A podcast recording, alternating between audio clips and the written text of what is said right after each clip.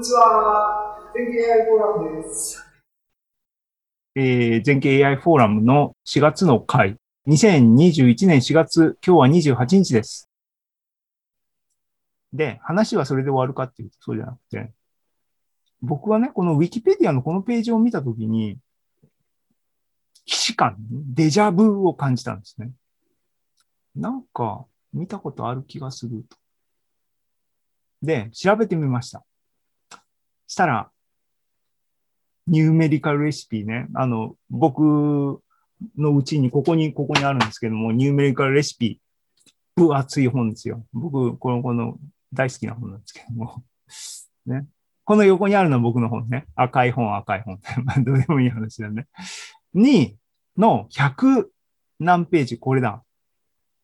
ここを見てください。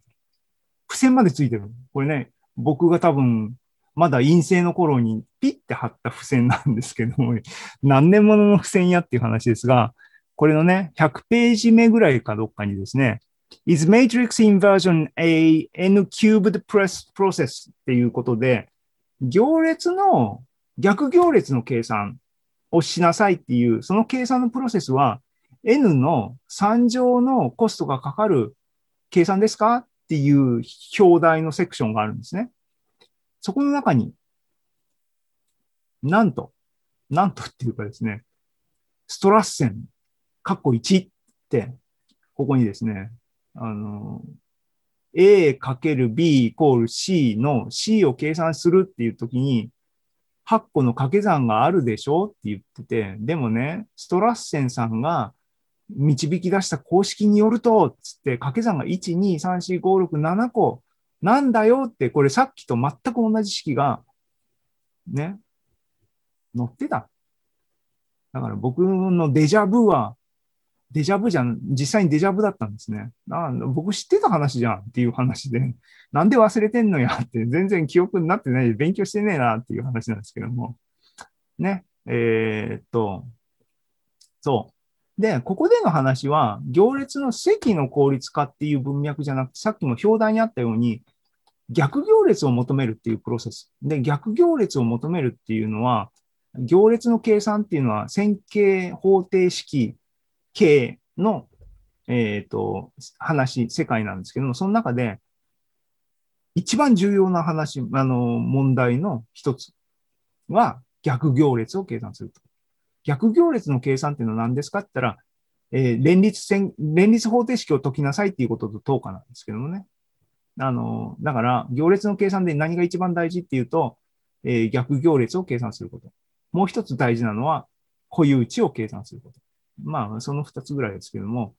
の逆行列の方に、もろにインパクトがあってっていうか、このストラッセンさんの論文自体が、そっちへの、えーと言及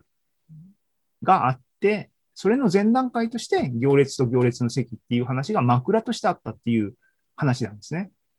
ちなみに、ついでなので言っとくと、逆行列の計算っていうのは、典型的には、これも n キューブドの計算タスクがかかりますと。なぜならば、なぜならばっていうのは、まあまあ、あの、